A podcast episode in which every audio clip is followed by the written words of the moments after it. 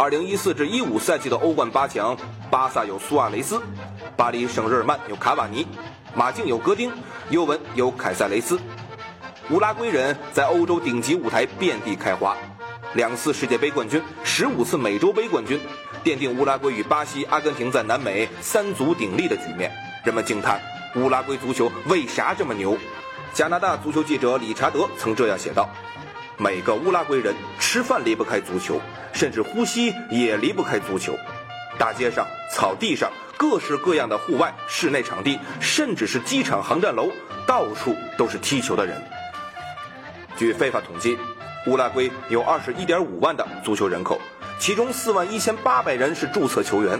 整个乌拉圭有一千二百二十家足球俱乐部，两千六百六十名裁判员。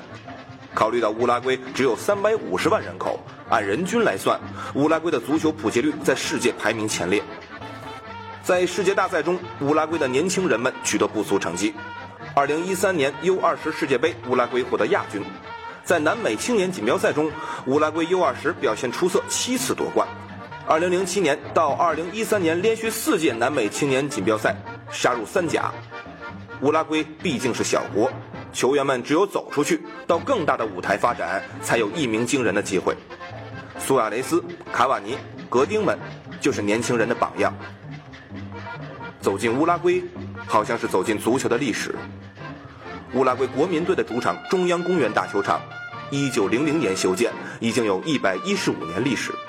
乌拉圭三个级别联赛的三十六支球队主场，加起来总容量可达四十五万人。